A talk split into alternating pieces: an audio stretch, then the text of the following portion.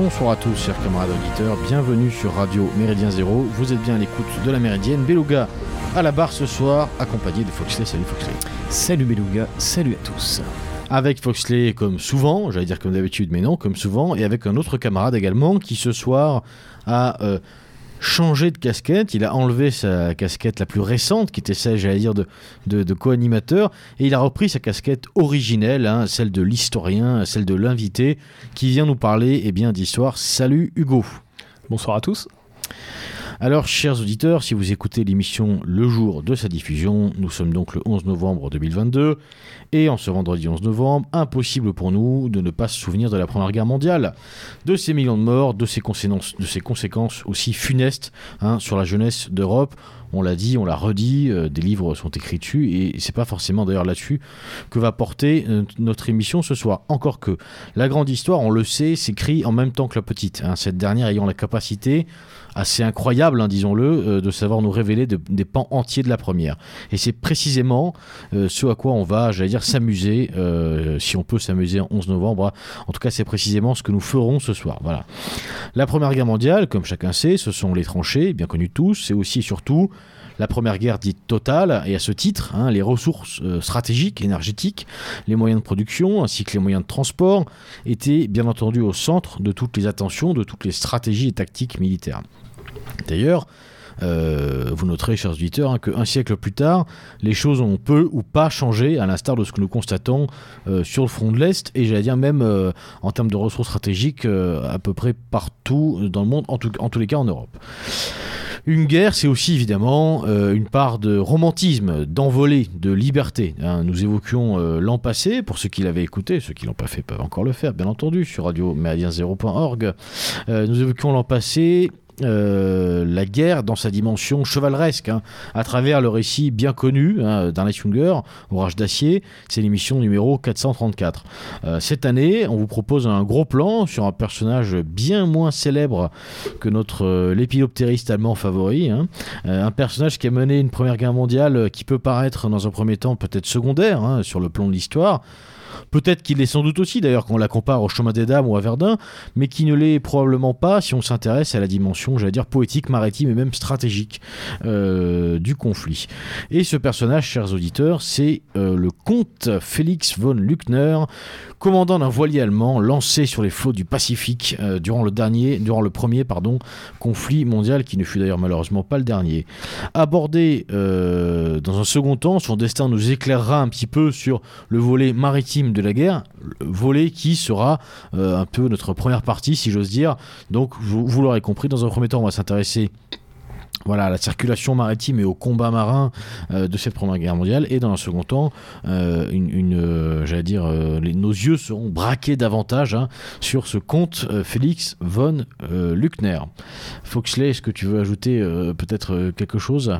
Absolument pas, mais c'est intéressant à mon avis de- d'aborder cette thématique de la guerre, de la Première Guerre mondiale en tout cas, du point de vue maritime, puisqu'on en parle généralement peu.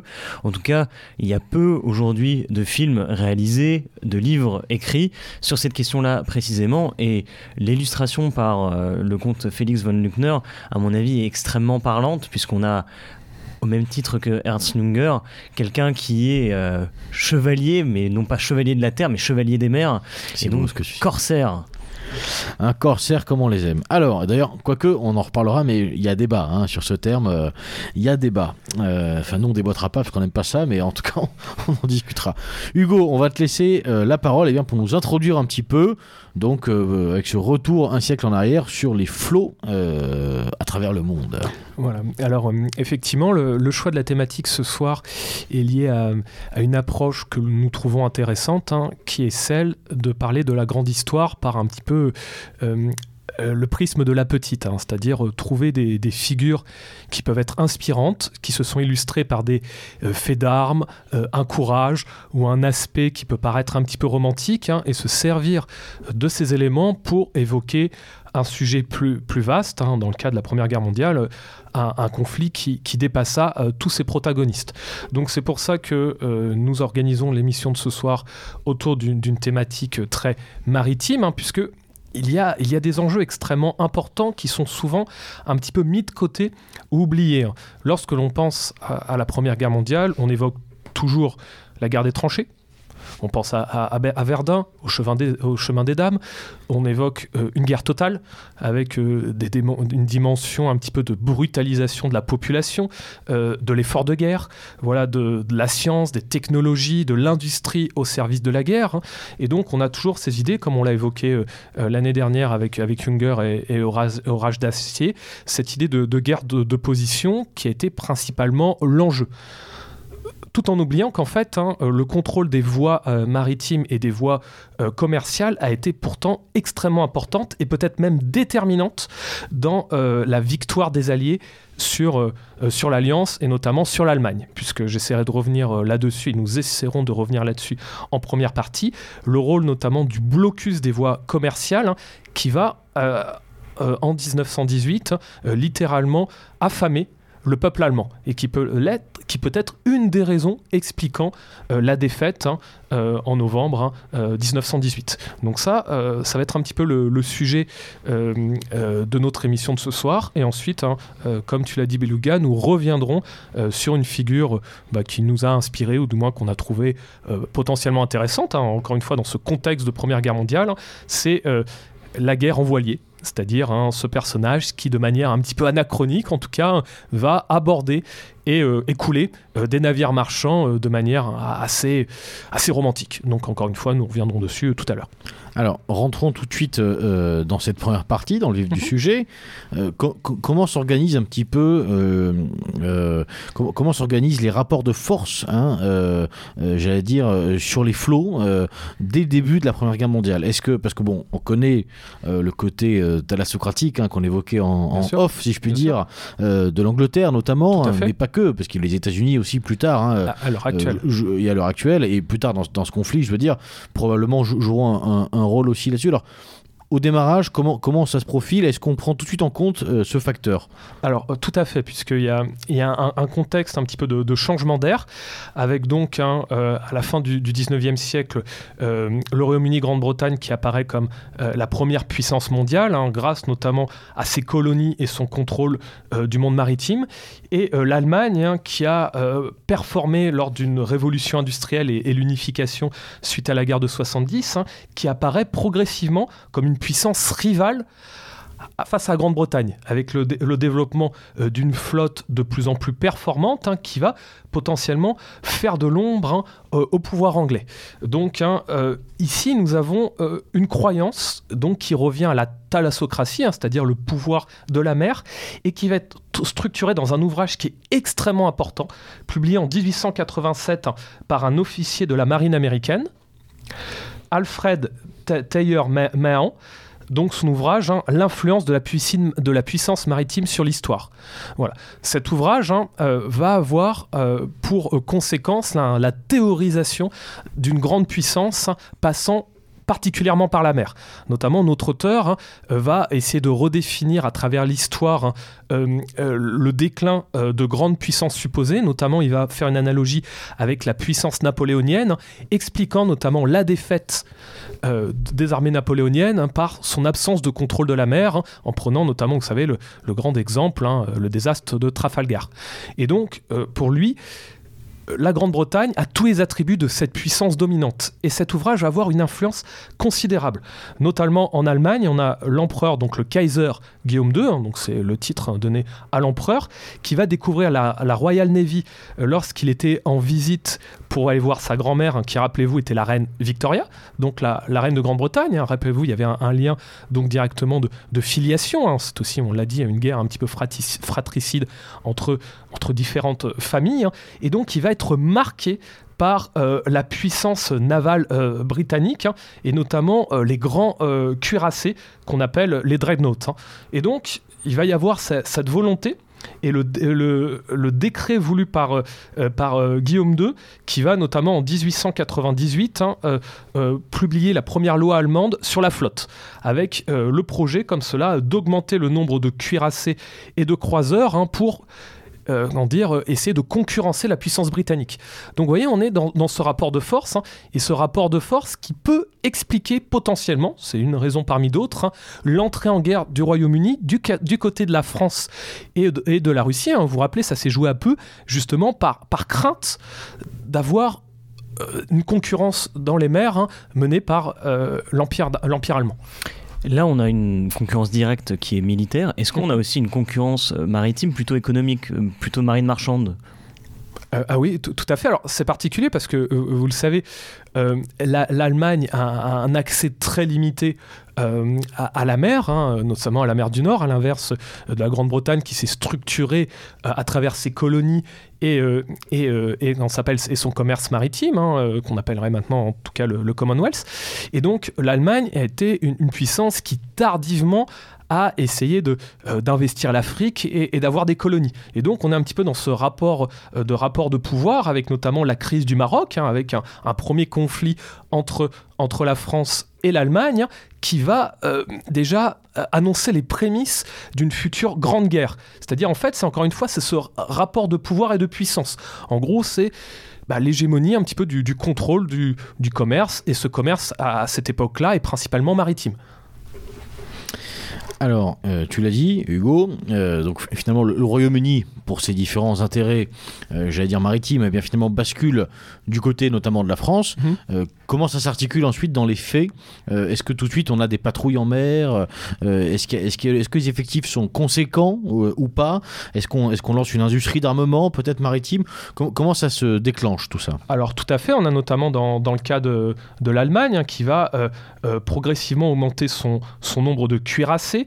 Euh, donc euh, on en a notamment 19 euh, qui sont comme cela, qui sortent un petit peu des rades en quelques années. On a la même chose aux côtés des croiseurs. On a aussi à cette époque-là de, grandes innovations qui vont permettre le développement d'une marine guerrière beaucoup plus efficace. Donc c'est le développement notamment des turbines qui vont augmenter comme cela la, la vitesse des navires passant à peu près à 37 km/h et à la fin de la guerre on arrive jusqu'à 44 km/h. Oui, parce que, euh, pardon, je te coupe, mais en, termes techniques, on est euh, là encore, de la même manière qu'à terre, on est entre euh, le cheval et le premier char d'assaut, on est encore entre le voilier finalement et surtout des navires à, vapeur. Hein, à cette époque-là, on est sur, sur ce, sur ce modèle-là, hein. notamment les fameux SS, hein, SS euh, pour euh, Steam euh, Ship. Vous savez, donc navire à, vapeur, typiquement le, modèle du Titanic, vous savez.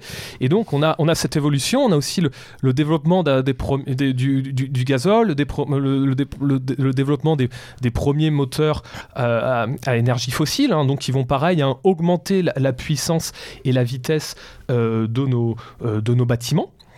Donc on a, on on a, ce, développement. On a aussi le, euh, euh, développement du pétrole. Hein. quand je dis gazole, hein, c'est pétrole, hein, pas, pas faire de confusion. On a le développement aussi euh, progressif de la radio, le développement de, de l'aviation de reconnaissance. donc on est un petit peu sur des modèles qui vont préfigurer le développement des, des porte-avions. C'est ce que j'allais te poser comme question. Il y a déjà une, un aspect aéronaval ou en tout cas un, aspect plus, enfin, aviation marine ou pas du tout? Alors on en est vraiment aux prémices. Hein. En fait, hein, euh, les porte-avions vont se développer durant la guerre. Donc, au début de la guerre, c'est un, un, bâtiment qui n'existe pas, mais qui va progressivement se développer. Comme l'aviation, finalement. Hein. Tout à fait. Et au début, on est plutôt sur, euh, sur une aviation un petit peu de, reconnaissance, mais qui va aussi principalement se, se développer dans, dans, cette optique. Euh, donc, on a, on a ceci, et on a surtout les sous-marins. Les sous-marins qui vont être particulièrement utilisés par l'Allemagne. Voilà, donc la, la, haute flotte allemande va notamment se baser euh, sur des sous-marins pour contrer le blocus britannique. Pourquoi? Parce que comment va se structurer cette guerre? Ça, c'est vraiment la question. Comment va se structurer cette guerre? En fait, dans les faits, pendant euh, la Première Guerre mondiale, et notamment dans ce qu'on appellera la, bataille de l'Atlantique Nord, hein, notamment avec euh, le principal enjeu le contrôle de la mer du Nord et ensuite de l'Atlantique, eh ben, il ne va pas y avoir euh, littéralement de, grandes batailles, comme on peut l'imaginer. Alors, on en a quelques-unes. Hein. L'une des plus célèbres est la bataille du Jutland, hein, donc à, côté du Danemark, qui va durer deux heures hein, et qui va avoir donc un affrontement entre les cuirassés britanniques et les cuirassés allemands. On va en avoir à peu près un peu plus d'une dizaine de chaque côté qui vont être coulés. Et finalement, la, supériorité de la flotte britannique euh, va pousser la flotte allemande à se barricader dans ces ports et euh, organiser la défense hein, euh, de grandes euh, places commerciales et, de ports allemands. Donc ça va être aussi le développement de, nouveaux systèmes de défense, hein, notamment les mines. Donc les, fameuses mines maritimes, hein, qui vont euh, empêcher comme cela euh, les, les, bâtiments euh, britanniques de se rapprocher trop près des côtes. Hein. et donc on va plutôt être dans une guerre de blocus.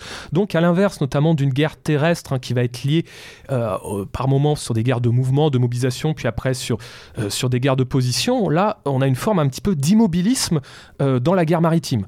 Et donc pour contrer ce, blocus économique lancé par la supériorité de la Royal Navy, eh ben, l'Allemagne, et notamment à la demande du Kaiser, vont euh, mettre l'accent sur le développement de sous-marins autonomes hein, qui vont euh, couler principalement des navires marchands et organiser ce qu'on appelle le, blocus euh, de la Grande-Bretagne hein, afin d'empêcher le ravitaillement de la Grande-Bretagne, notamment bah, son ravitaillement en armes, hein, son ravitaillement en, s'appelle en marchandises.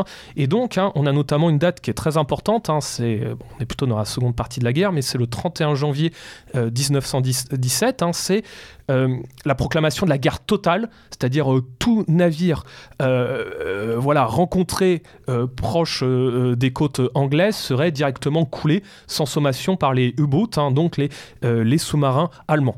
Donc on a toujours cette notion de guerre totale, mais qui est un petit peu asymétrique. C'est-à-dire d'un côté la supériorité, quand s'appelle des navires et des cuirassés puis croiseurs britanniques, et de l'autre côté hein, une guerre sous-marine hein, organisée notamment par, euh, par euh, euh, l'Empire allemand afin de, couler et d'organiser le blocus de l'île de la Grande-Bretagne. si, je, pardon, si, je comprends bien, on est un peu finalement dans le même état d'esprit qu'au niveau terrestre, c'est-à-dire que mhm. les marins, en tout cas, pensent à partir pour une guerre plutôt courte et on s'aperçoit qu'on arrive enfin presque sur de la tranchée maritime c'est-à-dire le blocus c'est un blocage total et un immobilisme finalement des mouvements et de l'action militaire c'est ça? Tout à fait. Sauf qu'il y, a une particularité, c'est que normalement, euh, euh, les codes de la guerre, euh, maritime indiquent qu'un un navire de guerre doit indiquer, et donc faire une sommation face à un navire civil. Mais ça, c'est des codes qui sont régis sur la mer, pas sous la mer. Donc en fait, ça va poser euh, des problèmes un petit peu euh, éthiques, avec notamment euh, voilà un, code de la guerre qui va être rompu par le fait que, que des sous-marins, donc invisibles, vont couler comme cela des navires marchands qui n'étaient pas forcément impliqués. Et il va y avoir tout un effet de propagande, notamment anglaise et américaine, sur un petit peu cette, guerre asymétrique, cette guerre non respectueuse, non éthique, qui ne suit pas ces codes, et le fait que, euh, comme cela, de, euh, nombreux navires, hein, euh, supposément civils ou marchands, vont être coulés sans même qu'il y ait de sommation. Alors c'est intéressant parce qu'on parle de la Première Guerre mondiale, mais là, à t'écouter parler notamment de blocus commercial, on a l'impression aussi que c'est la Première Guerre mondiale dans un contexte, euh, j'allais dire, mondialisé, euh, au, sens vraiment moderne du terme, parce que finalement entre le blocus euh, imposé de, part et d'autre et les sanctions actuelles contre un pays, voilà, que ce soit la Russie maintenant, mais que ce soit même, je veux dire, l'Iran, enfin bon, contre un pays réputé hostile, on voit qu'il y a une similitude quand même. Il y a une volonté de vraiment de couper le robinet commercial. Tout à fait, tout à fait. Donc et ça, ça, ça dans, l'histoire, c'est quelque chose euh, qui se faisait. Je sais pas, euh, est-ce que pendant la guerre de 100 ans, il y avait la volonté de, bloquer les, routes du blé, par exemple? Et, je compléterais peut-être même, est-ce qu'il y a une différence entre peut-être un blocus plus militaire et là, pour le coup, un blocus complètement économique Ou est-ce qu'il y a, ou pas du tout, c'est à peu près, les, il y a une confusion entre cette notion de blocus ou pas du tout? Alors en fait, dans, dans, les deux cas, les blocus sont avant tout économiques. Hein. On est vraiment dans, dans le même sens qu'un blocus contemporain, c'est-à-dire on empêche toute circulation des navires, que ce soit civil ou militaire. Et d'ailleurs, on, reviendra dessus dans la, euh, dans la, guerre un petit peu menée euh, par euh, Félix van Luckner il est obligé de changer de pavillon et se faire passer pour un pavillon norvégien pour pouvoir passer le, blocus britannique. Donc c'est vous dire, en fait, ce sont deux blocus pratiqués de manière différente. C'est-à-dire l'Allemagne n'ayant pas la, la supériorité sur les mers est obligé d'utiliser en fait une guerre sous-marine. C'est quasiment une guérilla maritime. On, est un petit peu dans, dans, cette idée-là, effectivement. C'est intéressant de noter quand même qu'à l'époque, le blocus euh, économique est un véritable acte de guerre et considéré comme tel, là où euh, quand même de nos jours, on, nous vend plutôt que c'est quasiment un acte de paix pour éviter la guerre. Tout à fait, ouais, effectivement, c'est ce qui est intéressant. C'est rigolo. Et, puis aussi, euh, il y a euh, dans cette guerre justement des, considérations euh, morales, parce que euh, notamment dans, le, cas de, la guerre, de la guerre totale menée par l'Allemagne à travers ses sous-marins et ses U-boats, on a notamment des pays neutres qui vont protester contre cette nouvelle pratique. Et notamment, c'est l'une des raisons qui expliquerait l'entrée des États-Unis dans le conflit. Vous savez, les, États-Unis sont, sont arrivés très tardivement euh, dans le conflit mondial, hein. donc on est à cette époque-là en avril 1917, et déjà le 7 mai 1915, euh, le paquebot Lusitania, vous savez, a, été coulé par un U-boat allemand, et cela va considérablement retourner euh, l'opinion publique. Il va y avoir toute une campagne de presse, une campagne médiatique dépeignant un petit peu cette guerre immorale. Hein. et donc, durant une période, hein, euh, notamment en Allemagne, euh, le Kaiser va demander à ce que la marine allemande un stop euh, ce blocus qui va ensuite relancer, je vous l'ai dit, hein, le 31 janvier 1917, et c'est le fait qu'il y ait un nouveau concept de guerre totale où tout navire serait pris pour cible, hein, qui va entraîner comme cela les États-Unis, une partie de la communauté internationale en faveur donc de la France et, du Royaume-Uni de Grande-Bretagne. Donc c'est aussi un enjeu très important dans euh, la fin de la guerre et ce retournement un petit peu euh, d'une partie de la communauté contre, contre l'Empire allemand.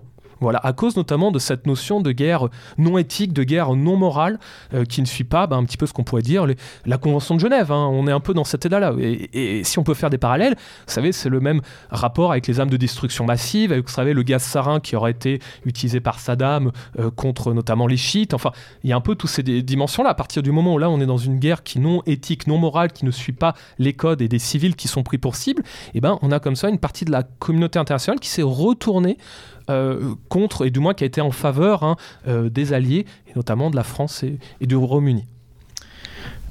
Peut-être euh, une petite parenthèse aussi technique hein, du, point de vue de l'armement. Mhm. Euh, tu as parlé un petit peu du, de l'aspect sous-marin, mhm. du côté des Allemands. Est-ce que du côté des Anglais, c'est quelque chose qu'on cherche à développer ou au contraire, on se contente d'avoir voilà, une flotte, euh, j'allais dire, de surface relativement efficace?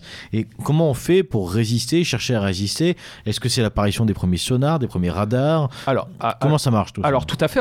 ce qu'il faut savoir, c'est que encore une fois, les, sous-marins euh, s'en prenaient principalement à des, à des, navires, à des navires euh, marchands, des navires qu'on s'appelle civils, hein, qui n'étaient justement pas assez protégés pour, pour faire face à, cet armement, pour faire face aux, torpilles. Il n'y a, pas d'escorte mise en place Eh bien justement, c'est ce qui va se passer, c'est ce que va faire hein, notamment la, la marine anglaise, va développer tout un système qu'on s'appelle euh, euh, d'escorte, d'escorteurs pour protéger des convois. Donc c'est vraiment le, début comme cela de grands convois de, ravitaillement.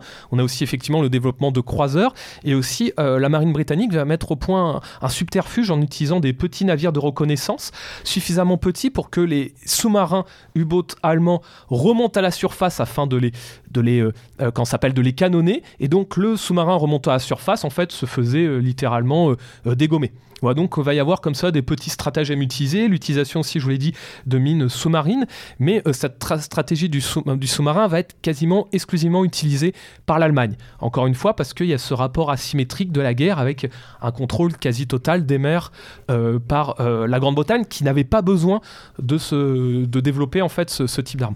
Question peut-être un peu bête, mais la France dans tout ça, est-ce qu'elle a, elle a eu un rôle à jouer sur cette guerre maritime ou absolument pas? Et la France, monsieur! Et la France je suis français. Eh ben, eh ben, pas tout à fait. Alors, il y, a eu plusieurs théâtres de, guerre, hein, vous le savez. Donc, comme on dit, là, je vous ai parlé surtout du, théâtre en mer du Nord, bah, du théâtre en Atlantique. une armée d'indigènes surtout, et comme ils savent pas nager. Non, mais on aurait pu penser, par exemple, que la prise de contrôle de la Méditerranée, euh, dans, la mer. la prise, pour le coup, de la Méditerranée aurait pu être peut-être un enjeu stratégique ou pour la France notamment. Oui, tout à fait, mais ce n'a pas été, euh, quand s'appelle les zones des principaux euh, combats et conflits. Hein. On moi, je la ferme, d'accord. On a eu aussi un petit la, mer Baltique entre donc l'Allemagne et la Russie. On a eu aussi bien sûr, alors vous savez, la, flotte russe c'est un petit peu particulier parce qu'ils étaient surtout situés à Sébastopol, hein, ce qui est encore le cas, et donc ça a surtout été un affrontement avec euh, les Ottomans, avec l'Empire ottoman, hein, donc autour de la mer Noire, autour euh, des différents euh, détroits, hein, Dardanelles, Gibraltar. Mais là, lorsque l'on pense notamment à, ce qu'on appelle la bataille de l'Atlantique, qui va un petit peu structurer toute la Première Guerre mondiale, c'est vraiment ce conflit entre, la, entre les deux plus grandes flottes de l'époque, vraiment entre la la Royal Navy la flotte anglaise et la flotte allemande. J'ai envie de dire que les autres pays, notamment la France, qui avait une, flotte un petit peu moyenne, ne vont avoir qu'un rôle secondaire dans, ce, dans ce conflit, comme on dit, thalassocratique. Est-ce que peut-être, euh, pour continuer dans cette partie, j'allais dire un peu de contexte général euh, maritime, est-ce que tu peux nous, nous, citer quand même quelques exemples d'opérations peut-être réussies? Tu as parlé de cette bataille euh, qui a eu lieu donc, près du Danemark. Est-ce qu'on a d'autres, est-ce qu'on a connaissance d'autres exemples du même acabit? Alors oui, alors j'ai par exemple un, élément, alors ça, qui est un personnage qui a été extrêmement célébré en Allemagne, à la manière, vous rappelez, des, des as donc des grands aviateurs, hein. donc on a pensé à René Fonck, à Manfred von Richthofen, eh ben euh, on a aussi l'as des sous-marins. Voilà, donc un, comme cela. Hein. donc c'est, alors excusez-moi, je, parle très mal allemand, mais donc c'est le Capitainant Lieutenant Lothar von Arno, donc de son sous-marin La Perrière, qui aurait coulé près de 453 700 tonnes hein, durant ce conflit. Donc en gros, ça se compte en, tonnage, hein, donc euh, voilà, le, euh, bah, voilà le poids cumulé des différents bâtiments qui ont été coulés.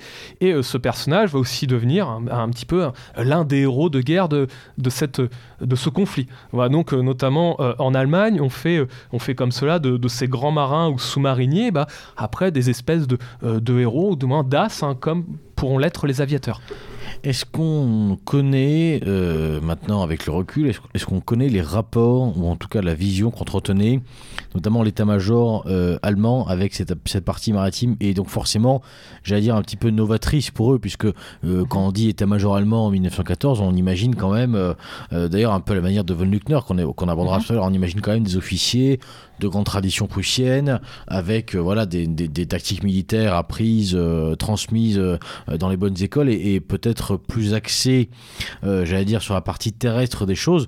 Qui plus est, quand l'Allemagne n'a pas un accès favorisé à la mer et donc pas forcément mhm. une tradition marine euh, incroyable, euh, quel, est, le rapport? Est-ce que c'est vu comme l'espèce de nouveauté sur laquelle on est obligé de miser mais à laquelle on ne croit pas vraiment? Ou au contraire, est-ce qu'il y a une vraie prise de conscience que il y, a, quand même quelque chose à faire euh, et un coup à jouer sur les mers? Alors, il y a, vraiment une prise de conscience. Hein. Rappelez-vous, comme, je l'ai dit au début, hein, on a, on a euh, dès la fin du 19e siècle, hein, euh, le Kaiser, donc Guillaume II, et donc, quand s'appelle la commandature allemande, qui prend conscience vraiment de, cette nécessité de contrôler la mer si on, doit avoir les attributs de la, grande, la grande puissance. Et la particularité, c'est que euh, cette transformation de, cette guerre, qu'on dit un petit peu asymétrique, est liée au fait que justement, hein, euh, les généraux allemands avaient conscience de la supériorité de la euh, flotte britannique, dont à, aucun moment ils n'ont souhaité le face-à-face et la confrontation, parce que c'était le pari notamment de la Royal Navy, c'est-à-dire d'avoir une grande confrontation et en une attaque a un petit peu coulé l'ensemble de ce qu'on appelait la Oshi-flottée, hein, donc la, grande euh, flotte, flotte allemande dans une bataille décisive. C'est pour ça que le principe, en fait, ça a été d'organiser la défense des grands ports et de les, barricader. Et donc, à l'origine, hein, euh, le U-boat, le, sous-marin, est utilisé euh, à ses fins. On le sait que, par exemple, hein, dès septembre 1914, donc dès le début de la guerre, la, marine allemande utilise euh, ainsi dans, la, mer, du, Nord hein, euh, les U-boats, hein, notamment qui, coulèrent dès le début quatre euh, croiseurs britanniques. Donc ouais, c'est, on est vraiment dans, un, système qui apparaît dès le début. Hein. autre élément, pour, pour prouver aussi le, les, quand s'appelle enfin l'efficacité de cette guerre. Hein, quand on le voit à la fin de la Première Guerre mondiale, on a eu 274 U-boats, hein, donc 274 sous-marins utilisés par l'Allemagne, ce qui est absolument énorme, qui coulèrent 6394 euh, navires marchands et près d'une centaine de navires de guerre. Donc vous rendez compte un petit peu des chiffres et de, de l'efficacité. Hein. Euh, c'est pour cela que euh, voilà, l'Allemagne mettra quand même le paquet sur, sur ce type, euh, sur ce type d'armement et sur ce type de, de bâtiment.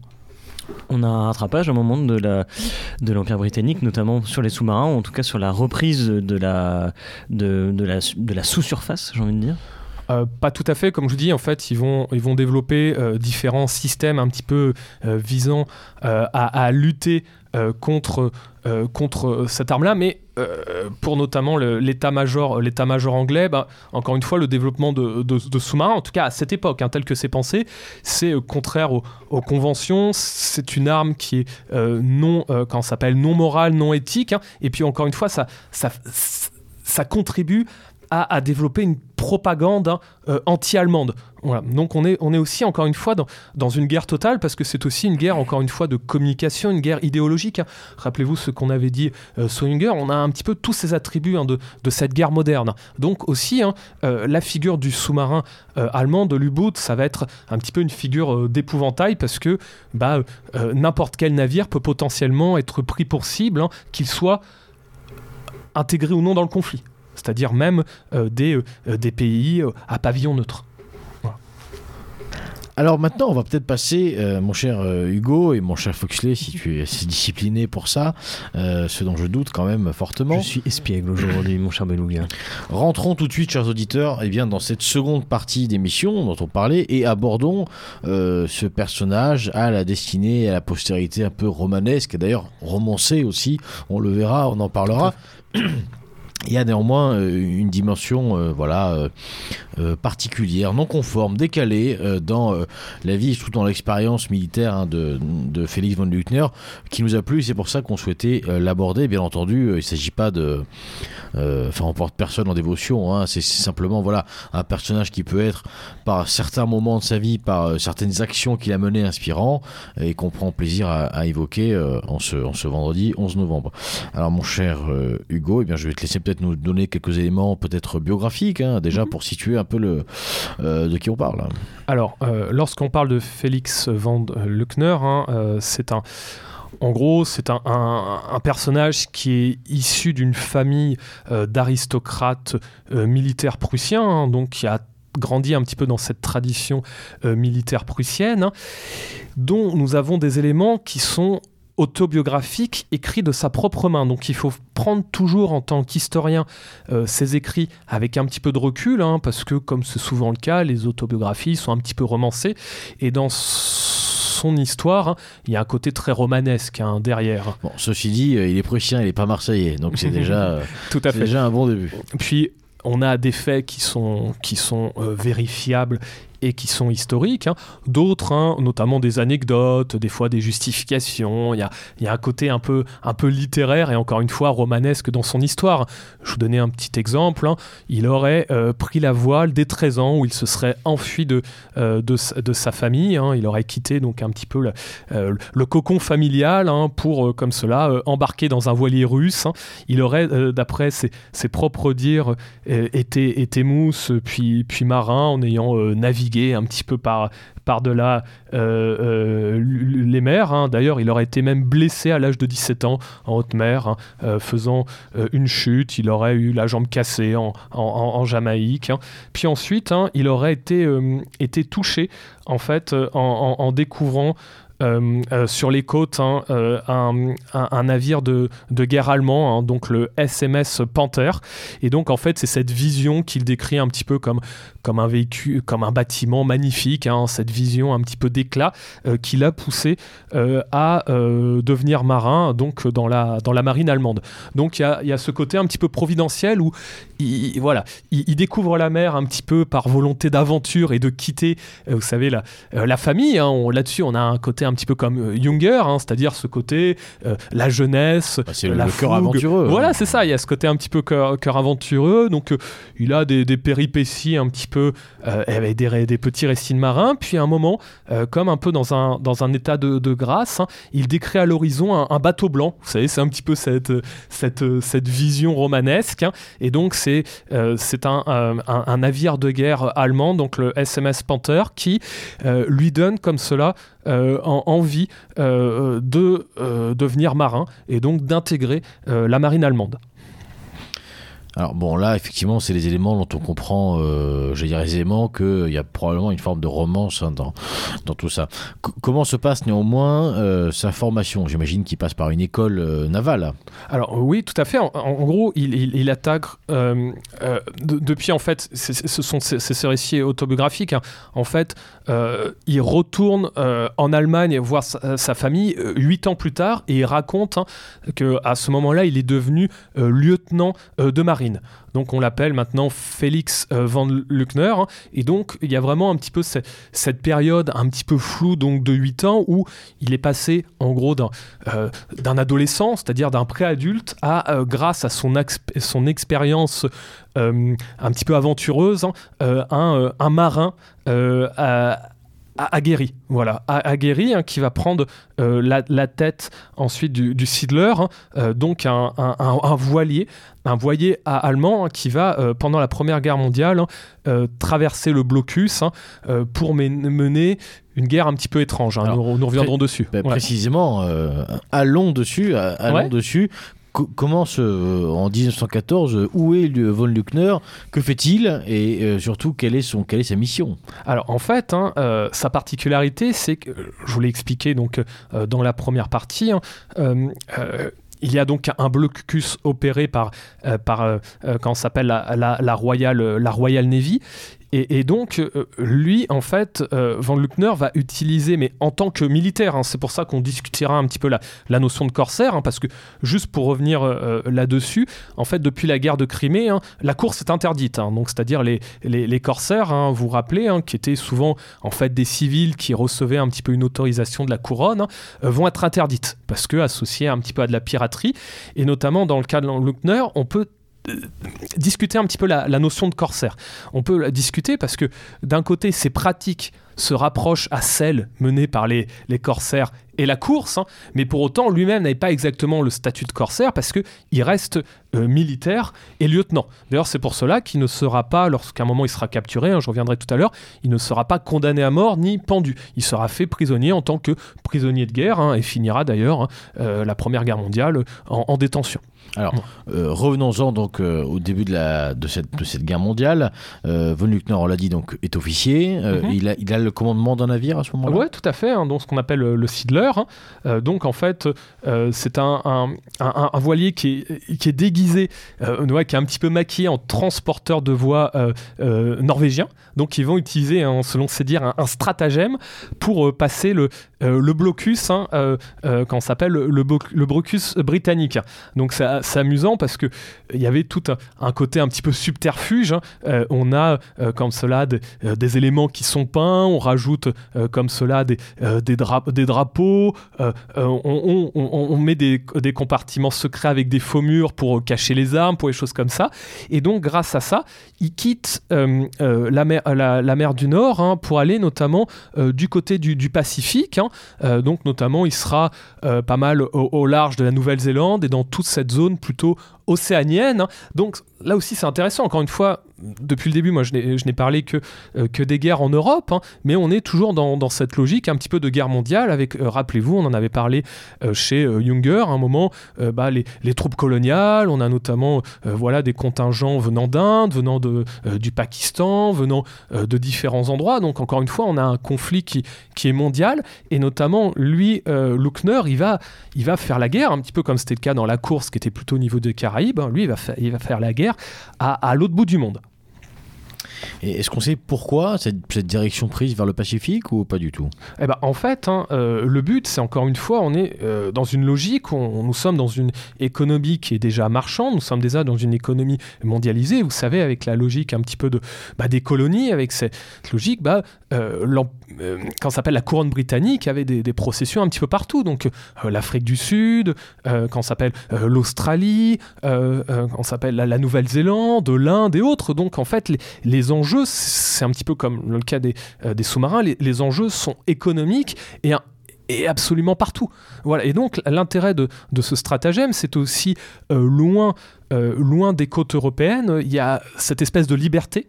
Donc cette liberté, comme le faisaient les corsaires, et aussi le fait de, pouvoir agir un petit peu à la fois, pas forcément sous faux drapeau, mais de pouvoir agir en utilisant des stratagèmes et des ruses.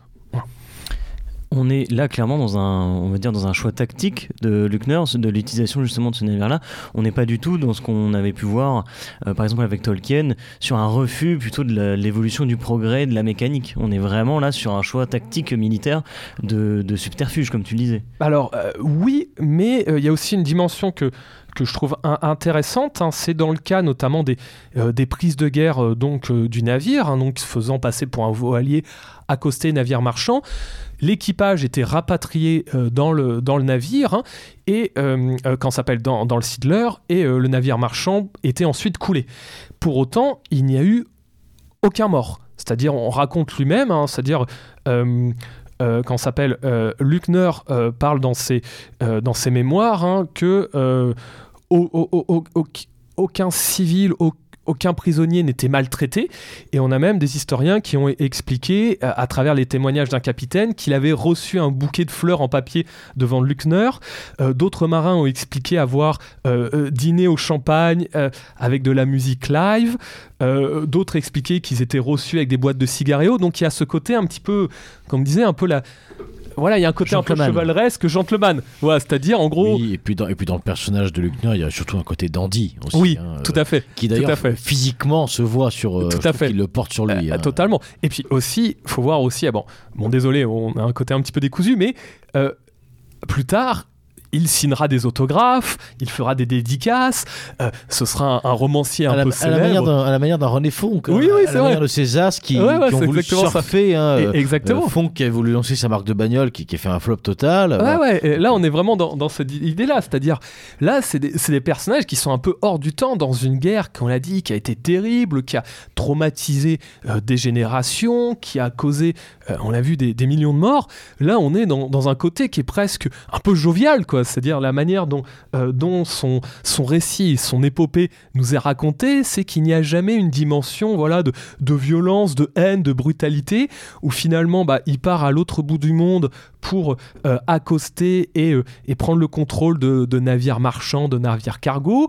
Il est cool hein, pour ne pas laisser de traces, hein, mais effectivement, il n'y a pas de massacre, il n'y a pas de, de, violence, et la manière dont les personnes sont, sont reçues, comme tu dis, il y a un côté un petit peu, un petit peu gentleman, quoi. C'est on fait, on fait comme cela la, guerre de manière un peu plus, euh, un peu plus légère, si on peut dire. Est-ce qu'on connaît euh, le positionnement de Von Luckner Est-ce qu'il a réfléchi dans sa vie? Est-ce qu'il adhère euh, à certaines idées? Est-ce qu'il est qu'il se pose des questions sur la guerre ou pas? Ou est-ce qu'en bon militaire, il réfléchit pas du tout? Bah, il a quand même cette mission. Hein. à, l'inverse, hein, il a quand même pour travail de traquer et détruire les transports alliés. Donc il a quand même cette dimension. Et euh, dans tous les cas, il est, il est resté fidèle euh, à, euh, s'appelle, à la, à la, marine allemande. Hein. Ça reste avant tout un officier qui est issu du, du publiquement, il n'a jamais adhéré à un parti, à une idéologie quelconque. Non, alors il, prendra notamment ensuite ses, ses distances avec, avec le Troisième Reich et autres, mais on a un petit peu dans, dans cette idée, un petit peu de, de militaire prussien qui a été, a été a, adhéré à cette guerre et l'a fait avec volonté. C'est-à-dire, hein, euh, c'est lui-même qui prend ses initiatives et qui se définit comme avant tout un, lieutenant, un marin. Quoi. Il, était quand même franc-maçon, il me semble. Tout à fait, tout à fait. Euh, ensuite, et, d'ailleurs, il sera mis un petit peu au banc euh, bah voilà, pendant, pendant ensuite la période des années 30. Alors, avec toujours un rapport particulier, parce que ça fait partie un petit peu des héros de la Première Guerre. Donc, vous savez, euh, ces personnages étaient quand même respectés, mais pour autant, euh, effectivement, de par à la fois son, statut de franc-maçon et le fait qu'il prenne énormément de, distance avec ceci, je sais qu'à un moment, il sera un petit peu. La Gestapo enquêtera sur lui, il sera considéré aussi un petit peu comme un mauvais citoyen. Enfin, il, va prendre pas mal de ses distances. Il n'est pas passé loin de passer du voilier au train, quoi. C'est possible, c'est possible. Effectivement, nous, ce qui nous intéresse, en tout cas dans, cette émission, c'est surtout ce, moment. Voilà, ce moment qui peut sembler un peu, un peu léger, un peu anecdotique, mais le fait de voilà, de faire un petit peu, la, encore une fois, la, guerre en voilier. Alors attention, hein, pas un voilier tel qu'on l'imagine, hein, pas un loisir de, de plaisance, c'était avant tout un camouflage, hein, parce que euh, voilà, on avait quand même un bâtiment rapide, efficace, avec, comme on dit, des, moteurs à, turbine, donc qui pouvait facilement rattraper euh, les, les, euh, les, navires marchands, et son équipage était, encore une fois, des, des marins acquéris. donc c'est pas lui tout seul qui va comme cela, avec son, son petit voilier. On est même loin un petit peu, alors actuelle des pirates euh, et autres qui viennent, comme on dit, avec, avec un, bout de bois et, trois kalachnikovs. voilà, voilà c'est ça, exactement. Là, là, on a encore une fois, en fait, c'est avant tout un leurre, hein, l'utilisation de, de ce voilier. Donc, encore une fois, on peut prendre un petit peu de recul par rapport à la figure romantique et à la figure de corsaire. Mais encore une fois, bah, ça a été bah, entre guillemets, le dernier à utiliser un petit peu ce, ce type de bâtiment dans ce contexte de guerre. Dans l'approche, euh, pardon Foxley, dans l'approche euh, vraiment, euh, pour le coup, tactique sur le mhm. moment, il y a, y, a, y a, plusieurs choses à dire. La, mhm. première chose, c'est que moi je trouve que ça, ça correspond absolument pas à l'idée qu'on se fait de l'officier aristocrate prussien, quoi. Hein. Mhm. C'est-à-dire le côté filou. Ouais, ouais, limite, tu, tu m'aurais dit ça d'un français, je l'aurais cru beaucoup plus volontiers. D'une part, et d'autre part, tu dis que ça n'a plus été utilisé. Alors certes, oui, Hein, euh, à propos du voilier. En revanche, euh, ce côté voilà de un petit peu de dissimulation, de ne pas hésiter à employer des méthodes euh, voilà à la limite du mensonge et parfois même en, franchissant allègrement ce, Rubicon là, tout du moins.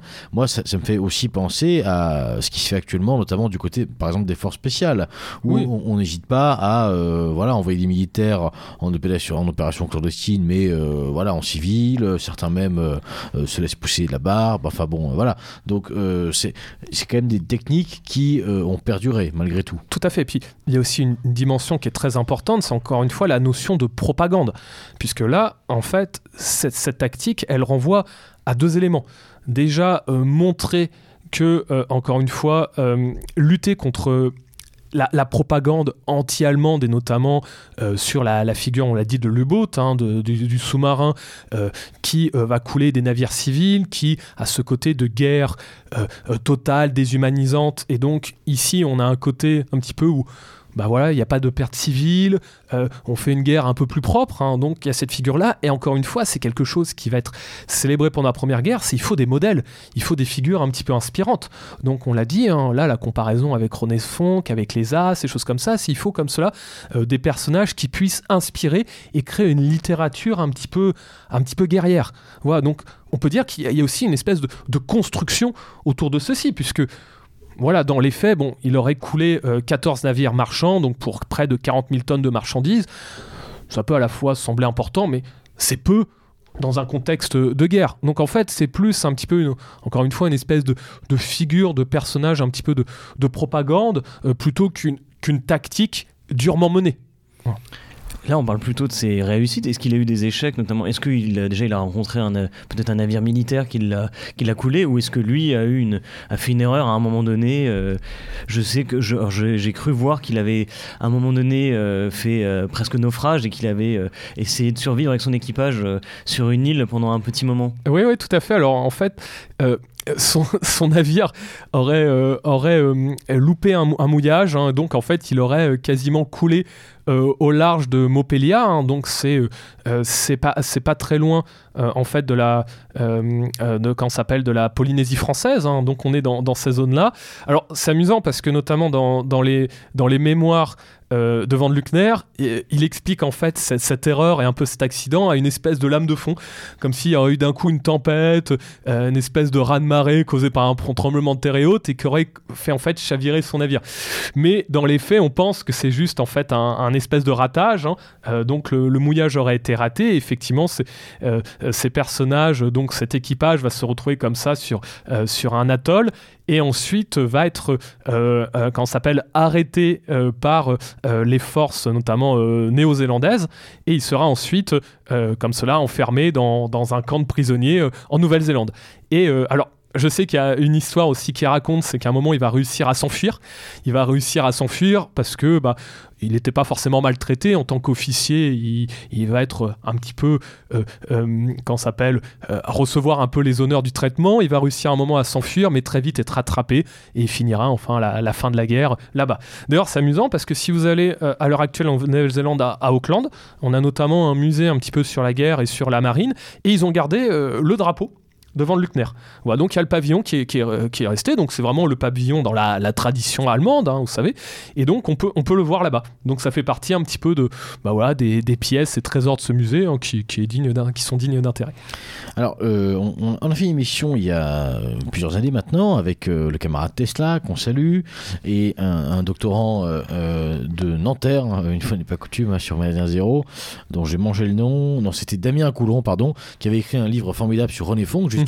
Et qui s'était intéressé à, euh, j'allais dire, au processus d'historicisation un petit peu mm -hmm. du personnage et à la fabrication de la postérité. Ouais, René Fonck, lui, bon, avait été une grande star en son époque -hmm. et a complètement disparu des radars depuis.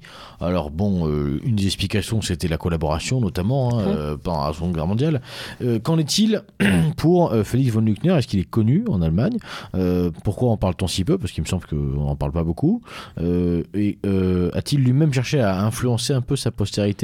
Alors, oui, en fait, c'est particulier parce que c'est une figure qui est en fait bien plus connue, notamment en pays britanniques et aussi en Allemagne, très peu connu en France.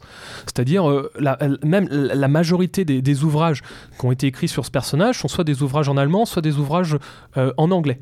Ce, qui, fait qu'on a comme ça des personnages, bah, forcément dans un contexte un petit peu de guerre, surtout un contexte un peu compliqué comme la Première Guerre mondiale. Hein, bah là, euh, à l'inverse, lui, il a écrit ses mémoires, il a écrit plusieurs ouvrages, et, comme je vous dis, il a, il a, ensuite donné des conférences, il a fait des dédicaces, donc il a cherché un petit peu à, à thésauriser sur sa, sur sa postérité ce personnage. Hein. Notez qu'il meurt en 1966, donc bien, bien, bien après. Et on a euh, pas mal d'historiens qui se sont un petit peu intéressés. Mais encore une fois, toutes ces, thématiques autour de l'histoire maritime, euh, c'est vraiment euh, des thématiques qu'on retrouve en Angleterre. En France, hein, alors je sais qu'on a notamment l'Université de Lorient qui travaille un petit peu là-dessus, on a le, laboratoire Thémos qui travaille un petit peu, mais les thématiques sont aussi beaucoup sur l'histoire du littoral, sur l'histoire un petit peu de, euh, quand s'appelle des peuples, euh, des, habitants un petit peu de, ce coin-là. Il y a aussi des thématiques un petit peu environnementales, mais vraiment l'histoire euh, autour de autour de la marine en France, euh, c'est un sujet qui n'est pas forcément le plus développé. C'est-à-dire il y a encore un, pan de l'histoire qui reste un petit peu à étudier. Alors c'est intéressant parce qu'on a notamment à Vincennes hein, le centre d'archives hydrographiques hein, où on a euh, euh, pas mal d'éléments comme cela euh, euh, d'archives. En gros, c'est les archives du, ministère de la Marine hein, qui sont gardées là-bas, donc on peut consulter. Mais euh, effectivement, euh, on est dans un personnage qui a une postérité bien plus importante, notamment outre-Manche ou encore en Allemagne qu'en France. En France, c'est vraiment un personnage qui est au mieux anecdotique, au pire totalement inconnu. Une question qui pardon, une, question qui s'impose, il me semble, puisqu'on s'approche hein, gentiment de la fin de cette émission, c'est euh, euh, pourquoi tu souhaitais euh, vraiment mettre en lumière ce personnage et qu'est-ce que qu'est-ce qu'on pourrait retenir personnellement, voilà, comme comme vertu, comme encouragement, j'allais dire même dans la vie de tous les jours aujourd'hui, si on devait prendre deux trois points dans sa vie, est-ce que c'est le panache, est-ce que c'est cette forme d'audace, est-ce que au contraire c'est ce côté complètement à rebours, décalé de son temps, est-ce que c'est la malice Qu'est-ce que, qu'est-ce que tu retiendrais, toi, de ce genre de personnage? bah, Alors, moi, il y, y, a plusieurs éléments que, que je trouve intéressants. Hein. Comme on, on l'a dit un petit peu en, en, préambule et en introduction, c'est l'idée aussi euh, d'évoquer euh, une, une, période de notre histoire pas entre guillemets la, la petite histoire parce que je trouve qu'aussi euh, l'histoire se fait bah, des fois par des, par des faits d'armes par euh, des individus donc on a toujours cette idée et cette logique que euh, l'histoire est monolithique ou que les événements se font à des temps longs avec des grands phénomènes et autres, mais des fois, on a comme cela des, personnages qui peuvent influencer. Alors à leur manière, hein, c'est-à-dire une part importante ou grande, mais qui peuvent influencer une histoire, qui peuvent influencer euh, une pensée. Et donc là, moi je trouve ça toujours intéressant d'avoir comme cela ces personnages un petit, atypiques qui peuvent par moments nous servir aussi de modèle. C'est-à-dire pour autant, on ne va pas forcément euh, tout euh, euh, récupérer de Félix Van Gluckner, parce que comme on l'a dit, on peut faire une critique à juste titre du personnage, que ce soit peut-être par sa pensée, par ses prises de position, que ce soit aussi par, comme on dit, un petit peu sa malice ou son côté un petit peu de, quand s'appelle, hagiographique, autobiographique, son côté aussi, on peut dire, un peu romancé, voire pourquoi pas un petit peu d'exagération. Mais pour autant, il bah, y a quand même un certain panache qui, dans un contexte très précis, le contexte de la Première Guerre mondiale, bah, force toujours l'intérêt. Et donc, comme on l'a vu avec, avec Junger, bah, je trouve qu'on a quelles que soient les époques, toujours des personnages comme ça qui arrivent à s'illustrer, qui arrivent à sortir un petit peu du temps. Comme on dit, on a un côté atemporel. Et donc, pour nous, ça peut être source d'inspiration. En fait, j'ai l'impression qu'on est aussi un peu sur le militant idéal, si j'ose dire. C'est-à-dire qu'on a un côté un peu euh, noblesse, euh, dandy, etc., qu'on a évoqué, qui, à mon avis, nous est un peu plus cher. Peut-être ce côté romantique, qui est peut-être un peu moins présent d'ailleurs chez Junger, qui a plus un côté, non pas romantique, mais scientifique, comme on a pu le voir dans l'émission qu'on a faite l'an passé. Euh, on a aussi ce côté, comme tu le disais, Beluga, de malice de dissimulation, c'est-à-dire d'arriver à se fondre, d'utiliser des stratagèmes tactiques précis pour pouvoir arriver et atteindre, euh, si j'ose dire, une sorte euh, d'objectif. Alors ici, c'est un objectif militaire, mais on pourrait très bien faire une analogie sur un objectif beaucoup plus militant. Euh, et ensuite, c'est l'effet avant le discours, c'est-à-dire que c'est l'action qui est mise en avant ici par Van Gluckner, à mon avis. Et effectivement, on a cette espèce de une espèce pas d'idole, mais en tout cas de, de, figure euh, très précise, en tout cas une figure qui, euh, qui est une sorte de, modèle, si j'ose dire, euh, mais qui s'illustre par les faits avant de s'illustrer par le discours, ce qui est un peu, à mon avis, le, le, le, pan complètement opposé de notre époque, à mon avis. Hmm. Bien, euh, chers auditeurs, pour, les, pour ceux d'entre vous qui font partie de la même génération que l'aéropage euh, présent euh, ce soir, hein, les, les, les, fameux enfants des années 90, enfin 2000 pour Foxley, mais... Heureusement que je ne suis pas un, 2000, voilà. atroce, un millénial. Plus, plus, plus sérieusement, eh bien, nous avons toujours connu autour de nous euh, une image extrêmement, euh, j'allais dire, dégradée hein, de, du fait militaire de la guerre. Hein. Mmh. C'était toujours la torture, mmh. euh, les civils, mmh. les IED, euh, maintenant les atrocités qu'on voit, euh, j'allais dire, sur le front de l'Est. bon, donc c'est aussi l'occasion, je crois, en, en, allant chercher ce genre de personnage, de renouer avec bah, une guerre qu'on aime, quoi, hein, une, façon de faire la guerre qu'on qu trouve eh bien euh, qui, nous paraît sympathique. Voilà, je, suis désolé de le dire comme ça. Ça n'enlève pas la souffrance, les morts, etc. Mais rappelons quand même que euh, euh, dans, ce qui, dans ce qui nous fait, dans notre identité, dans notre européanité, si je puis dire, il y a évidemment une dimension euh, guerrière euh, qui est présente, qu'il ne faut pas réprimer, et que dans cette dimension guerrière, il y a aussi, euh, il y a aussi tout un facteur, j'allais dire, d'accomplissement, d'accomplissement aussi de son destin personnel, et que finalement Félix von Luckner, c'est peut-être un personnage qui nous montre une façon de le faire, eh bien décalée, effectivement, parfois rigolote, parfois peut-être insolente aussi, hein, quand on mm. parle de champagne sur la mer, eh bien dans cette insolence c'est quelque chose qui nous a plu, quelque chose qui nous plaît toujours d'ailleurs, et quelque chose qui nous parle surtout parce que euh, euh, c'est un fait qu'on a la, prétention peut-être aussi de chercher à, incarner au quotidien. Hugo, le mot de la fin peut-être? Non, bah, tout, a été dit. On voulait donc euh, encore une fois faire une émission un petit peu légère, hein, qui change des, thématiques habituelles. Et donc, bien sûr, hein, l'émission euh, euh, ne retrace pas de manière exhaustive un petit peu le, sujet de la, euh, de la, guerre maritime et je n'ai pas la prétention de, de, pouvoir en, en donner tous les éléments, mais voilà, encore une fois, c'est s'intéresser à, ces personnages qui ont si euh, marqué l'histoire et qui nous permettent ensuite de trouver toujours une source de, de modèles, euh, d'inspiration, ou même hein, euh, simplement le, côté bah, anecdotique hein, qui nous font aimer aussi notre passé. Eh bien, c'est un très joli mot de la fin, chers auditeurs. Ce soir, avec le thème de l'émission, eh bien, plus que jamais, à l'abordage et, pas de quartier.